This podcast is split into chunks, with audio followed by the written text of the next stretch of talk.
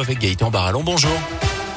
Bonjour Jérôme, bonjour à tous. Et à la une de l'actu ce vendredi dans la Loire, les choses s'organisent pour accueillir les déplacés de la guerre en Ukraine. On attend 11 000 Ukrainiens dans notre région dans les prochaines semaines. Près de 450 d'entre eux ont déjà été orientés par la préfecture de la Loire. 80 ont même obtenu ce qu'on appelle la protection temporaire, un statut qui leur permet d'être en règle. Et pour les autres, un dispositif a été lancé hier. Il s'agit de sas d'accueil qui ont été mis en place. Il en existe un à la sous-préfecture de Rouen. L'autre se trouve à Château-Creux pour Radioscope. Anthony Perel s'est rendu sur place. Pour cette première journée, 17 Ukrainiens ont été reçus. Catherine Charvoz chapeaute le dispositif côté préfecture. Ce sont des personnes qui sont arrivées soit par elles-mêmes, soit en petits groupes sur le département et qui, en première instance, n'ont pas de clé d'entrée pour avoir accès aux premières informations, aux premières données. Donc elles appellent ici.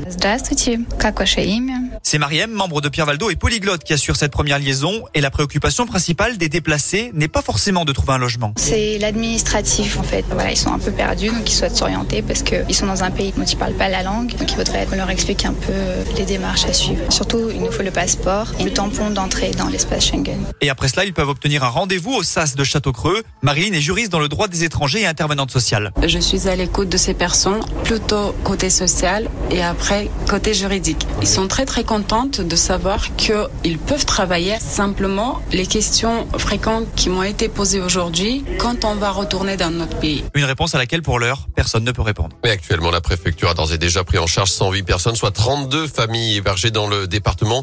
Des chiffres qui ne comptent pas aussi tous ceux hébergés par des particuliers. La situation en Ukraine, justement, avec ces trois sommets communs de l'OTAN, du G7 et de l'Union européenne hier à Bruxelles, les Occidentaux ont affiché leur unité, évoqué de nouvelles sanctions, mais pas de décision majeure à retenir. Emmanuel Macron, lui, a estimé que les entreprises françaises étaient libres de rester en Russie, sauf celles qui travaillent dans des secteurs visés par les sanctions.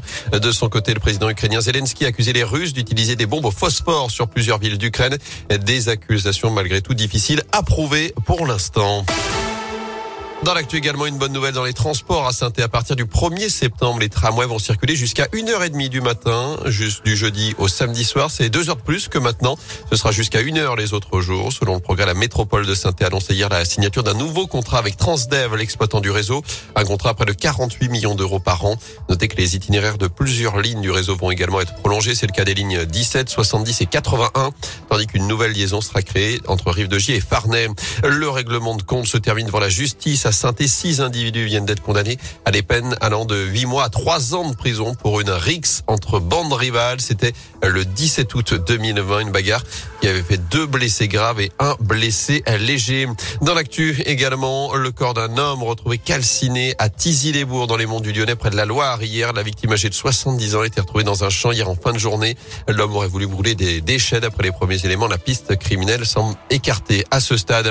À suivre le coup d'envoi du site d'action. Trois jours de collègues de mobilisation et d'information pour lutter contre le VIH avec des initiatives partout en France et notamment dans la région. 173 000 personnes vivent avec le virus en France. Les promesses de dons peuvent être faites par téléphone en appelant le 110 jusqu'au 7 avril ou directement sur sidaction.org. En sport à suivre ce soir du basket, la 24e journée de Betclic Elite. La chorale de Rouen 13e se déplace sur le parquet du Mans 6e à partir de 20h et à la même heure Saint-Chamond toujours leader de Pro B accueilleront la Lanterne Rouge à l'Albouloche. Il y aura aussi du foot. La France joue ce soir en match amical face à la Côte d'Ivoire. Ce sera à partir de 21h15 au stade Vélodrome de Marseille. Et puis retenez cette grosse déception pour l'Italie. Le champion d'Europe en titre ne participera pas à la prochaine Coupe du Monde au Qatar. La Squadra Azzurra sortie hier en barrage par la Macédoine du Nord. C'est la deuxième fois d'affilée après 2018 que les Italiens ne verront pas le mondial. Ils ont été mangés par la Macédoine du coup. Oui, bravo.